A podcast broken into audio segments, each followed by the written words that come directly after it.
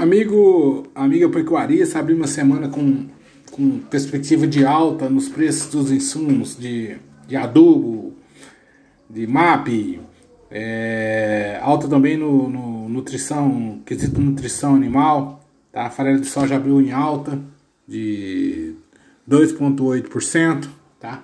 O mercado de leite é anúncio de previsão de alta também. É, o mercado ainda está bastante inseguro, mas é, certamente com o passar do tempo vai consolidando, né? E as parcerias, fechamos grandes parcerias hoje, grandes parcerias de fornecimento.